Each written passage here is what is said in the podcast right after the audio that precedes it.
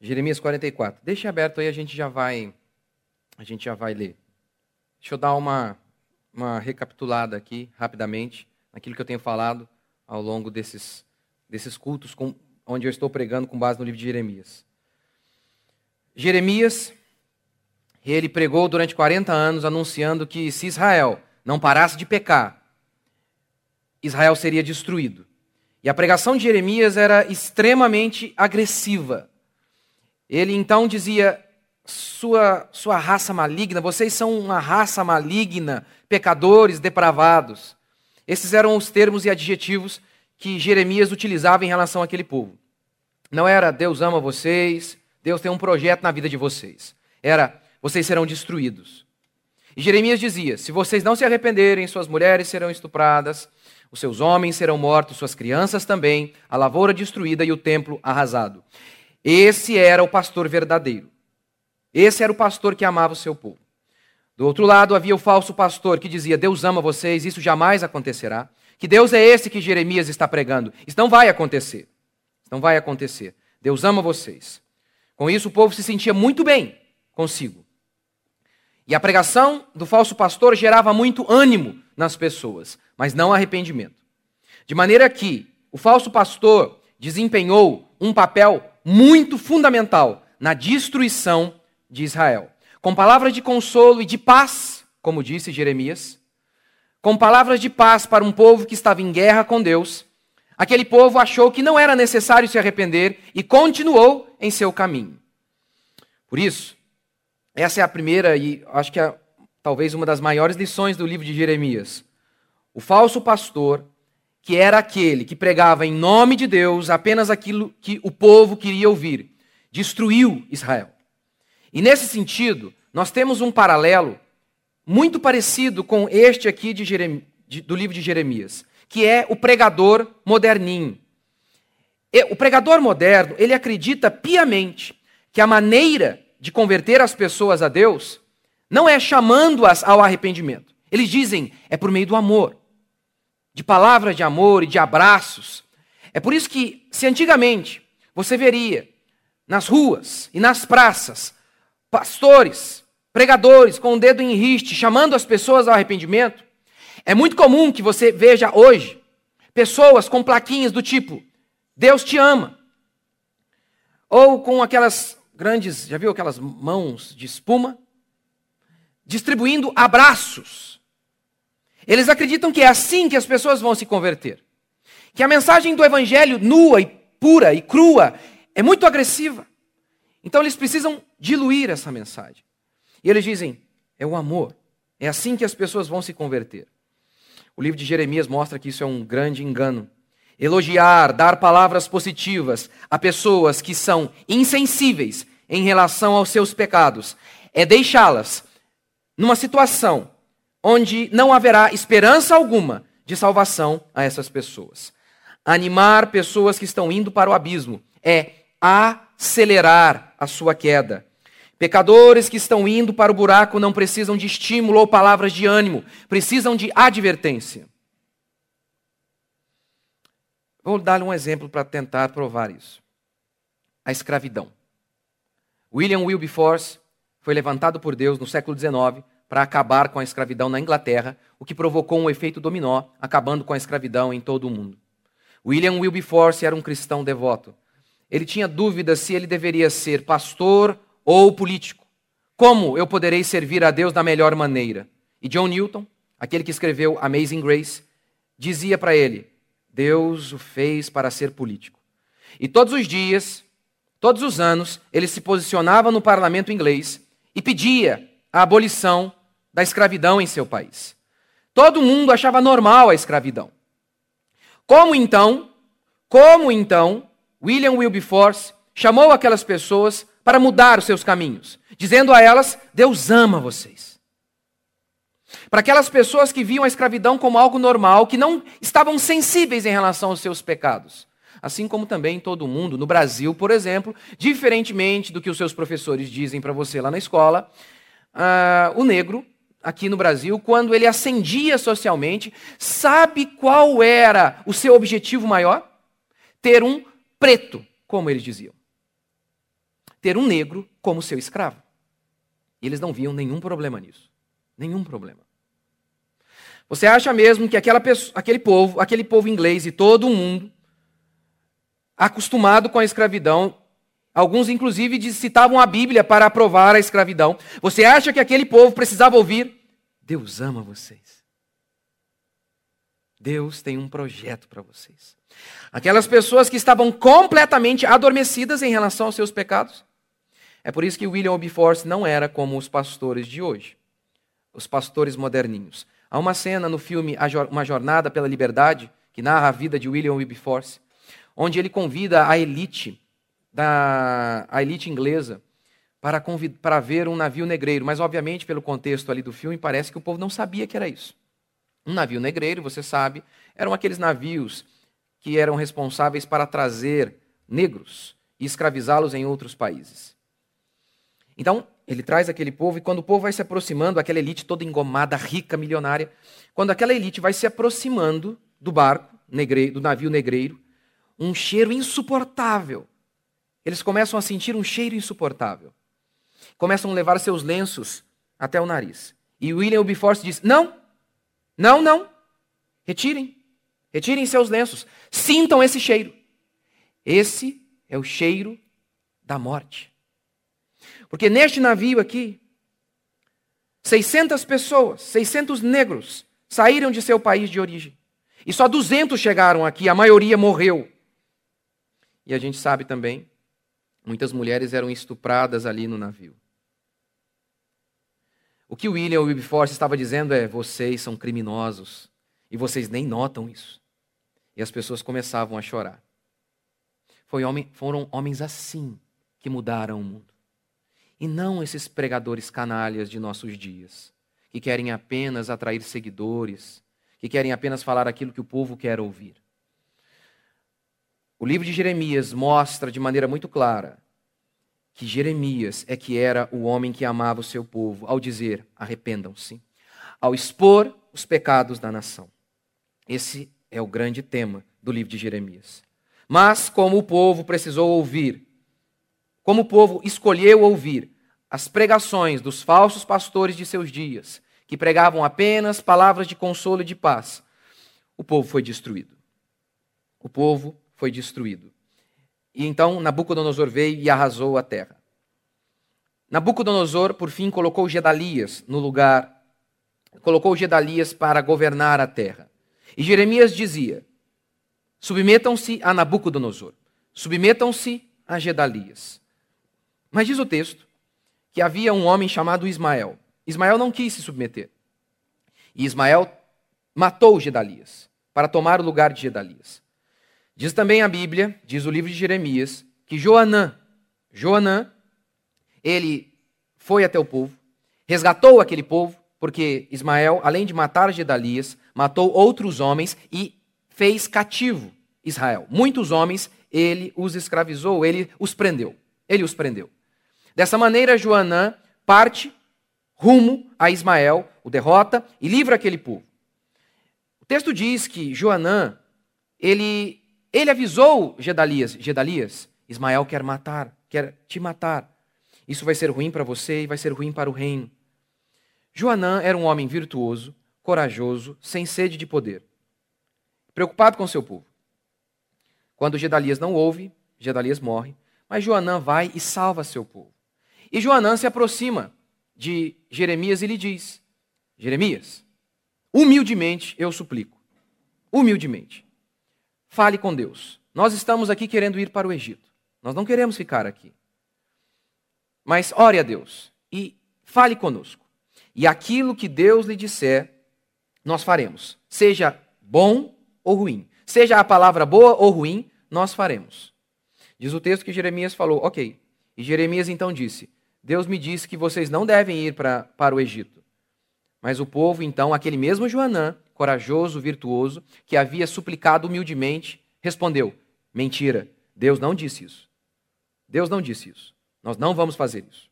E aí a gente chega aqui ao nosso texto de Jeremias, capítulo 44.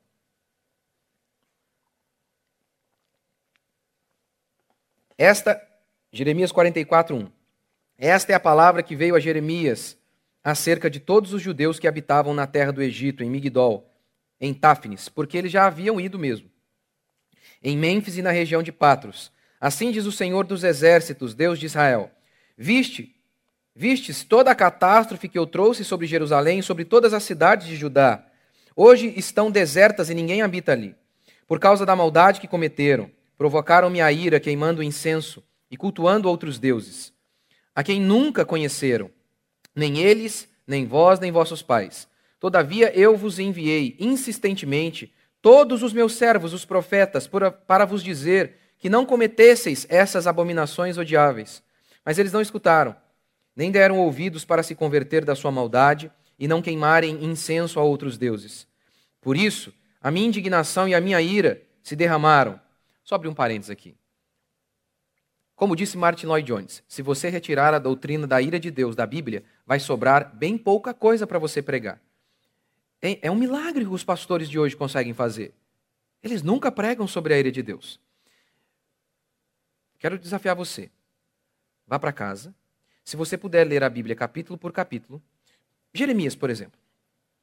Ache um capítulo aqui em Jeremias, um capítulo, em que ele não fala da ira de Deus. Eu fiz as contas. Pelo que eu me lembre, são em quase todos. Ele menciona um Deus irado contra o mal. Faça o teste. Explique para mim então. Se essa, essa é uma nota que se repete constantemente na música da Bíblia, por que os pastores nunca cantam essa canção? Porque eles nunca pregam sobre isso. Se é um tema recorrente na Escritura, não apenas em Jeremias. Verso 6: Por isso a minha indignação e a minha ira se derramaram e se acenderam nas cidades de Judá e nas ruas de Jerusalém, que se tornaram em ruína e desolação, como hoje se vê. Agora, assim diz o Senhor, Deus dos exércitos, Deus de Israel: Por que cometeis tanta maldade contra vós mesmos, expulsando de Judá o homem e a mulher, a criança e o que mama? Não, peraí, quem expulsou o povo de Israel não foi o povo de Israel de Jerusalém? Não foi a Babilônia? Não foi? Mas Deus está dizendo: por que vocês fizeram isso? Vocês é que são os culpados por isso. Verso 9: Já estáis esquecidos das maldades de vossos pais, das maldades dos reis de Judá e de suas mulheres, das vossas maldades e das vossas mulheres cometidas na terra de Judá e nas ruas de Jerusalém? Vocês se esqueceram de tudo que vocês fizeram, de tudo que eu fiz a vocês por conta de seus pecados?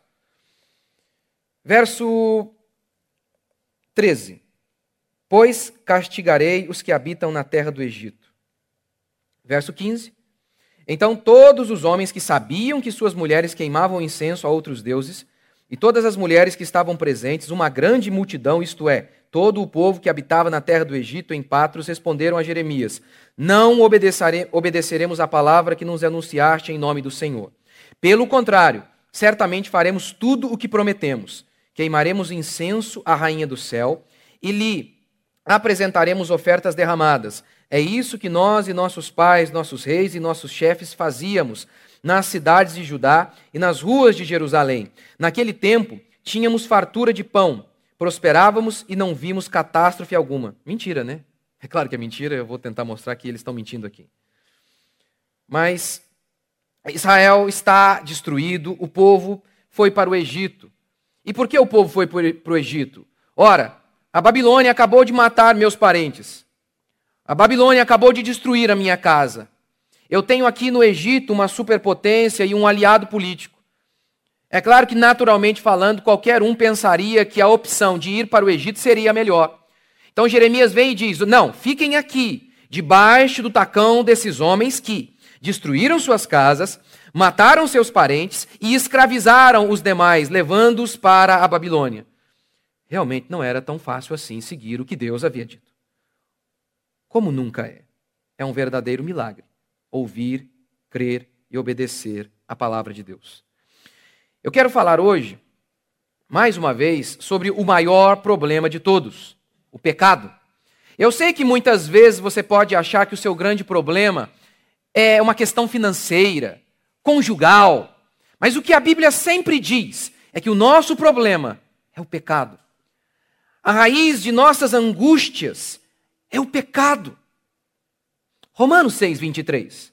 O salário do pecado é a morte. Romanos 2,9. Tribulação e angústia virão sobre toda a alma que comete pecado. Você não consegue mais escutar isso? Talvez você já ouviu isso como crente, como cristão. Você já ouviu isso muitas vezes. Talvez por ouvir muitas vezes você não escute mais. Assim como, por exemplo, quando há um, um, um defeito na sua casa, um pedaço de tinta ali lascada. É um defeito, mas você não enxerga mais. Por ver tantas vezes, você não enxerga. Meu filho tem o braço queimado aqui. Eu não vejo mais. Eu só vejo quando alguém fala, olha, ele queimou o braço. Eu nem lembro. Eu já vi tantas vezes que eu não vejo mais. O seu problema sempre é o pecado. Não é porque falta dinheiro. É porque falta fé.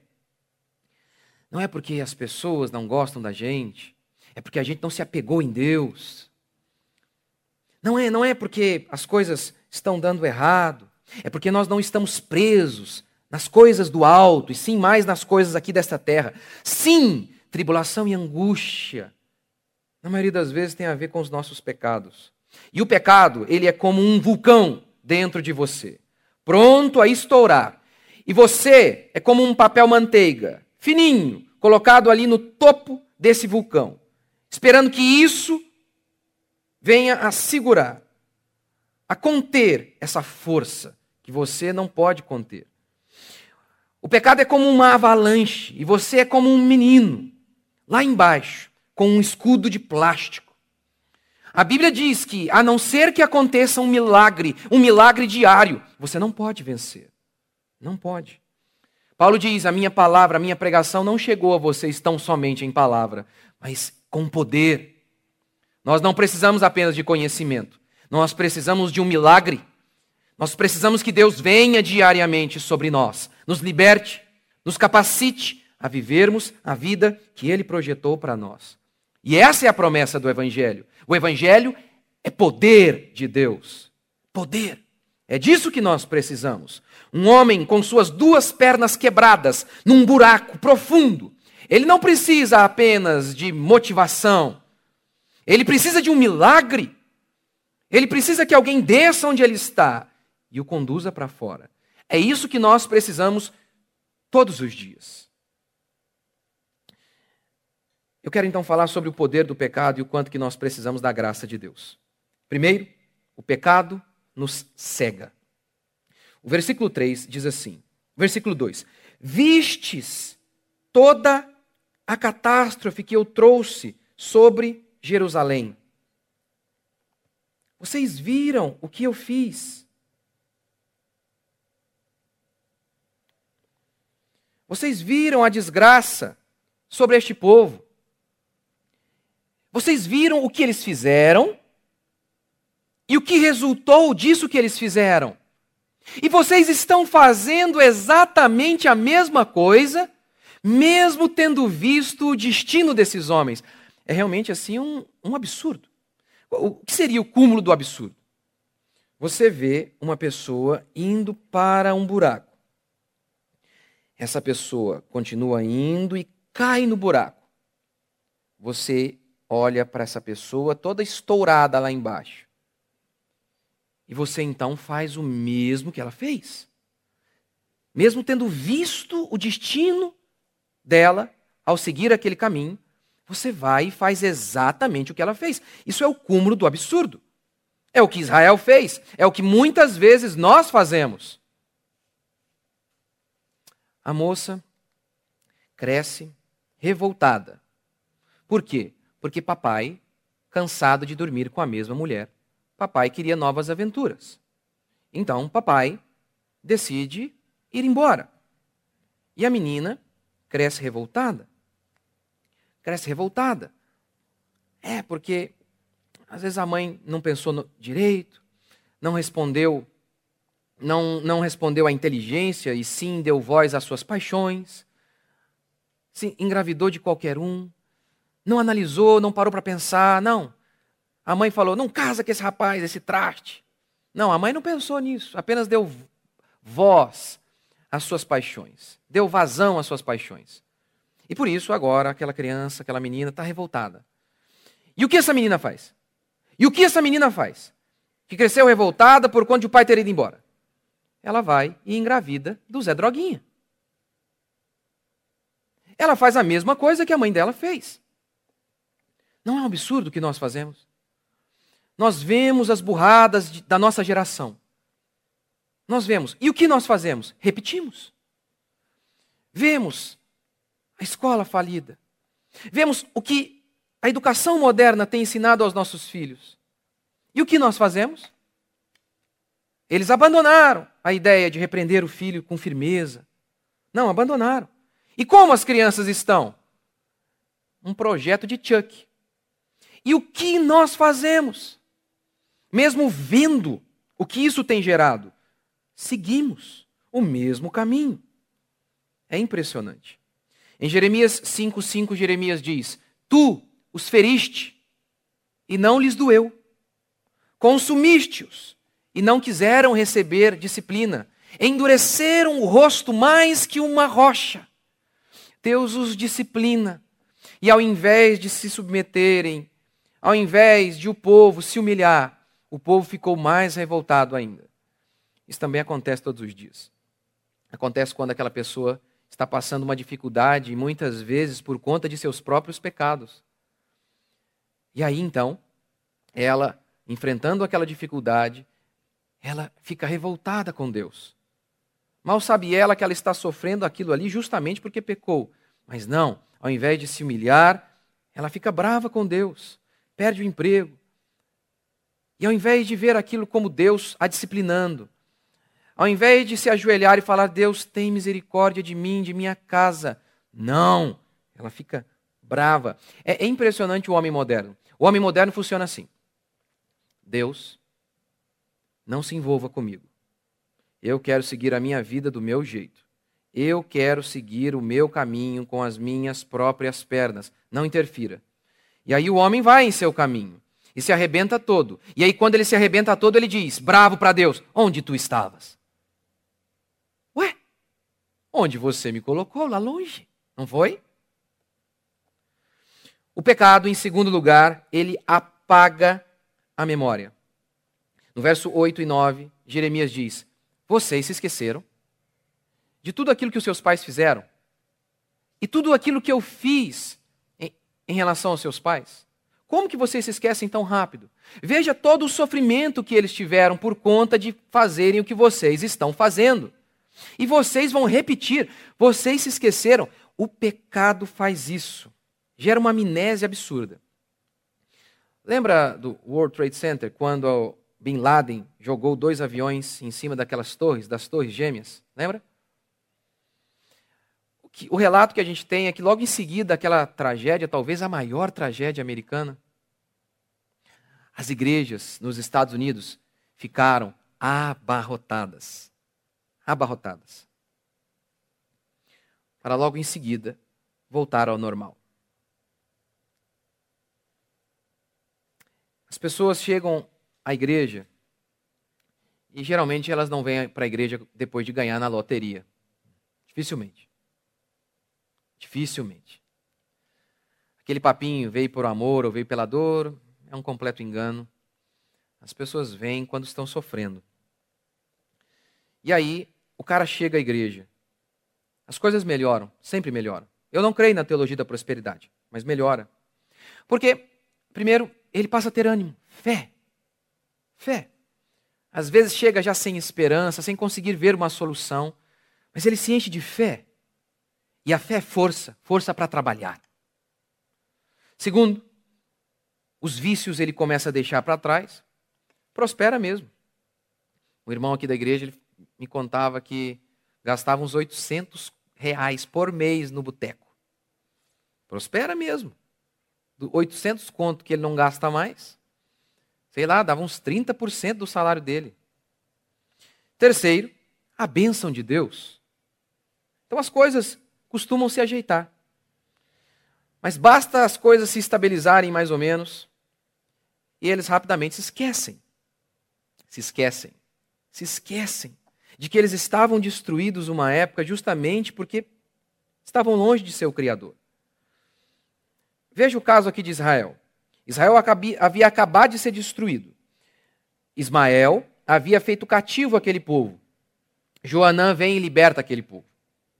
Um leve relaxamento nas algemas já foi o bastante para Israel se esquecer de seu Criador. Quando o povo de Israel era nômade, estava no deserto, Deus disse ao povo: Vocês vão para a terra que eu vou dar a vocês, uma terra que mana leite e mel. Vocês vão prosperar lá. E aí Deus diz assim: Nesse momento, quando vocês prosperarem, não se esqueçam de mim. Engraçado, ele não diz assim: olha, quando vocês estiverem mal, não se esqueçam de mim. As pessoas, quando estão mal, quando elas estão bem ruim, elas se lembram. Ah, como elas se lembram. Até ateu, um avião caindo, lembra de Deus, não é? Até ateu. Você se lembra de Eclesiastes que diz: Lembra-te do teu Criador nos dias. Que, em que dia? É claro que devemos nos lembrar de nosso Deus em todos os dias, mas por que ele vai falar da mocidade? Lembra-te do teu Criador nos dias da tua mocidade. É porque quando você é novo, você pode ter muita ilusão de que você não precisa de Deus. Como pastor, eu constantemente vou a velórios, em enterros e a hospitais. Essa semana fui ao hospital e fui também a um enterro. Ora, nos hospitais eu vejo homens, já vi várias vezes, já cheguei algumas vezes para visitar uma pessoa e de repente falei: Poxa, esse cara aqui eu conheço. É aquele cara, aquele empresário forte aí na cidade. Ele não consegue nem levantar a mão agora. Na cama, velho, doente, fraco e feio por conta da doença, que o chupava, precisando de ajuda até para se limpar. Não dá para ser arrogante numa situação dessa, dá? Não dá para andar cabeça erguida assim. Não dá mesmo, ele nem conseguia levantar a cabeça. É quando se é jovem, que é forte, belo, independente. Você, 20, 30, 40 anos, você não precisa de alguém para levá-lo ao banheiro. Você não precisa. Você pode dizer para o seu pai: ah, que se dane, vou trabalhar, vou dar duro, não preciso de ninguém. Uma pessoa no hospital não pode dizer isso. Uma pessoa na velhice geralmente não pode dizer isso. Não pode. Como nós tendemos a nos esquecer de nosso Criador. Como que nós tendemos a nos esquecer de nosso Deus? O pecado faz isso. O pecado apaga a nossa memória. Terceiro, o pecado nos engana. No verso 17, o povo disse assim: Não vamos seguir a Deus. E sabe por quê? Quando nós e nossos pais, quando nós seguíamos os outros deuses, nós éramos prósperos. Não havia falta de nada. É ruim quando a gente acha que a santidade é a causa da nossa desgraça. É muito ruim quando a gente acredita que a nossa fé em Deus está trazendo muitos prejuízos para nós. Claro, para pessoas que acreditam que o alvo da vida não é a justiça, a glória de Deus, o reino de Deus, e sim, dinheiro, status, essas pessoas costumam acreditar, sim, que o evangelho, que a fé em Jesus traz muitos prejuízos. Para quem ama o pecado, andar com Jesus é um fardo. Mas esse povo estava mentindo. Não é verdade que eles eram prósperos quando eles serviam aos outros deuses. Corra, corra a sua vista aí no livro de Juízes. O povo começava a adorar os outros deuses. Então os filisteus vinham e o povo passava fome. Lembra de Elias? O povo estava adorando a Baal. E por, por conta disso, durante três anos, não havia chuva. Deus não deixou chuva cair sobre Israel. De maneira que a fome dominava. Muitas pessoas estavam morrendo de fome. Por quê? Porque eles adoravam a Baal. O povo não está falando a verdade aqui. Eles tinham saudade de algo que não existia. Lembra de Israel? Israel estava no Egito, Israel era escravo. A situação não era boa. Não tem como ser bom sendo escravo. Lembra daquela cena de Moisés? Moisés vai tentar salvar um israelita que estava sendo, que estava apanhando de um feitor. Diz o texto que o povo foi livre.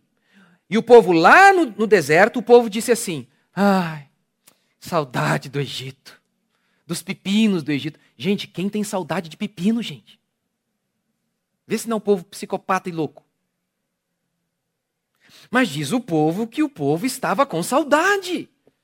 Saudade, ô oh, delícia. Hum, aquele feitor egípcio, hein? E batia bem, hein? Hã? Como assim? Eles estavam com saudade de algo que não existia. Você já sentiu saudade da sua vida lá no mundo? Ora, eu tentei pensar em muitas coisas para como falar isso. Eu não consegui pensar em nada a não ser nos meus arquivos aqui. Consegui me lembrar apenas de mim mesmo. De que, não, eu não tenho saudade. Quando eu era garoto, eu tinha uns 15 anos, eu jogava é, no time adulto da cidade. Nenhum garoto jogava, somente eu, garoto novo assim, só eu. Então eu já era muito feliz, já me sentia o máximo por isso. Obviamente, na maioria das vezes eu não, eu, eu não começava o jogo como titular, era garotinho de tudo, magrelo, pequenininho. Mas era uma conquista estar ali. E aí um dia houve um jogo, os dois melhores times da cidade estavam jogando, eu jogava em um. E logo no começo alguém se machucou e o estádio estava bem cheio. E o povo começou a pedir, a gritar pelo meu nome, que no caso na época era Rodriguinho. Eu não sei, de manhã riram também, eu não sei. Ué, gente, quando você era criança não tinha apelido também? Também tinha, não pode? é, o povo me vê, esses dias eu vim de bicicleta, aqueles desmaiaram. Falei, que isso, pastor de bicicleta? Uai! Eu não sei, eles só vê o pastor aqui, eles pensam que o pastor não faz mais nada da vida, né? Sei lá. E aí começaram a gritar o meu nome. Eu fiquei emocionadíssimo. Caramba! E entrei e fui super bem no jogo. Que era o ápice para mim, um garoto ali, né? Aí fui para um churrasco. Foi para o churrasco comemorar. Outra coisa maravilhosa, churrasco. E eu sempre fui um banana, muito, muito medroso. Tinha vergonha de falar com as meninas. Mas naquele dia específico tive coragem. E havia uma moça lá muito bonita. Não como a minha esposa, obviamente. Cantar assim, senão não vai apanhar, né? Mas aí estava lá e uma moça muito bonita. E aí deu uns beijinhos na moça. O que era para um garoto de 15 anos assim, o ápice, não? O ápice. E aí eu peguei a minha bicicleta, e isso era na estufa lá em Ubatuba, vim fazendo o caminho de volta para casa e me perguntando: naquele que era o ápice para mim. Por que eu sou tão triste? Por quê? Eu não tenho saudade. Estar com Cristo é inigualável.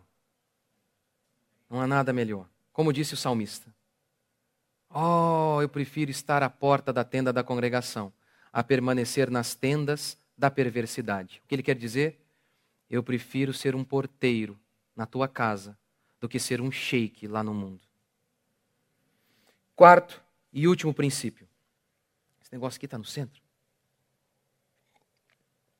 Quarto, a cura para o pecado é sempre o mesmo remédio: arrependimento e fé. Coisas distintas, mas inseparáveis. Inseparáveis. Não acuse Israel de imediato. Seja um pouco mais misericordioso com esse povo rebelde, que depois de várias profecias se cumprindo, ainda assim esse povo preferiu desobedecer a Deus e ir para o Egito. Como eu disse no começo, os babilônicos destruíram a casa daquelas pessoas, mataram seus parentes e escravizaram os demais. Mas Jeremias disse: obedeçam esses babilônicos, fiquem aqui e vocês vão viver. O medo, a raiva, com certeza devia, deviam tomar conta do coração daqueles judeus. Quem não pensaria em ir para o Egito? Quem não pensaria? O que Jeremias estava pedindo, em primeiro lugar, exigia-se humilhação. Humilhação. Era isso que ele dizia. Várias vezes ele disse isso. Coloquem o pescoço aqui no jugo e vocês vão viver. Se humilhem e vocês vão viver. E esse é sempre o convite, essa é sempre a ordem que Cristo faz. Tanto é que o cristão, o caminho do cristão com Deus, é simbolizado por tomar uma cruz. Tomar uma cruz. Isso não faz mais parte do nosso imaginário como fazia do imaginário de qualquer judeu. Pense no que o que passou na cabeça dos discípulos quando Jesus disse o seguinte: andar comigo é tomar a cruz. Pense nisso. Se você já assistiu Paixão de Cristo, você tem uma leve noção, uma leve noção do que Jesus passou ao ser crucificado. A crucificação era um método de pena capital aplicada pelos romanos para punir bandidos e orquestrarem e colocar ali o pavor para que as pessoas ficassem apavoradas. Esse era o objetivo. Por isso eles começavam geralmente com uma tortura ali, dando várias e várias chicotadas. Você deve se lembrar que Jesus, ele quase já morreu ali. Já estava exausto a ponto de não conseguir carregar a sua cruz. Ah, esse é outro elemento também terrível da crucificação. Carregar a própria cruz. Um paralelo disso seria quando um exército inimigo domina uh, os seus inimigos. Um exército domina os seus inimigos. E então ele ordena que os inimigos vencidos comecem a cavar, abrir ali a sua própria cova. É, não há nada mais desumano que isso, não? Não é só uma questão prática. O cara, ah, eu estou com preguiça de abrir a cova. Não, há toda uma questão ali de tortura. Quem prepara a própria cova, gente? Quem quer arrumar a própria morte? Quem quer facilitar o caminho para morrer? Com exceção daquele que quer se matar, ninguém faz isso. É, carregar a cruz era isso, era essa humilhação de preparar a própria morte. E por fim, ficaria exposto nu, nu, com ambos os braços e pernas cravados ali na cruz. Durante horas, morrendo paulatinamente. Era um horror. Era um horror. Horror. Aí Jesus vem e fala para os seus discípulos: então, é, andar comigo é mais ou menos isso aí. Que coisa, hein? Por amor a mim, vocês podem sim passar por sofrimentos e humilhações. Está ali aquele povo pensando: vamos andar com Jesus, Jesus vai tomar o trono de César e nós seremos seus ministros. Aí Jesus vem e diz: não, não, não é bem assim. Não é bem assim. Porque o meu reino não é deste mundo. Aqui neste mundo, na maioria das vezes, a coroa que o mundo dá para mim e para os meus discípulos é de espinho. Se humilhar, Andar com Deus é sempre isso. Se humilhar, renunciar a alguma coisa. Se você está andando com Jesus e nunca precisou renunciar nada, é provável que você não está andando com Ele. Ou você quer me dizer que, mesmo vindo do mundo, você já, já era um convertido já. Não havia nada de errado que precisava ser mudado. O que Jeremias estava exigindo é que o povo se humilhasse. O que Jeremias estava exigindo era que o povo acreditasse tivesse fé. Parecia que ali era o pior, mas não era. Tanto que, ao chegar no Egito, Jeremias diz: Vocês serão destruídos aqui. Porque Deus via lá na frente. E Deus sabia que a Babilônia iria invadir o Egito e destruir todos que estavam ali. Portanto, o lugar mais seguro para se estar era em Jerusalém. Mas o povo, naturalmente falando, não via isso. Portanto, o povo não creu. Mas o povo tinha motivo para crer? Tinha. Tinha.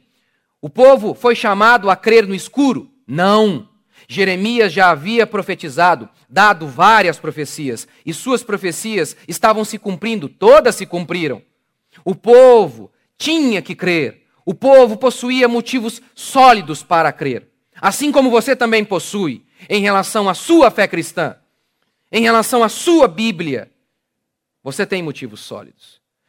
Portanto, diante daquelas cenas onde parece que não dá, onde parece que aquilo que Deus está pedindo não dá para fazer, aquilo que Deus está pedindo parece que é a minha desgraça. Creia, confie, espere. Eu é que sei que pensamentos tenho a vosso respeito, diz o Senhor. Pensamentos de paz e não de mal, para vos dar o fim que desejais. Eu é que sei, vocês não sabem. Eu é que sei. Você crê? Vamos ficar de pé?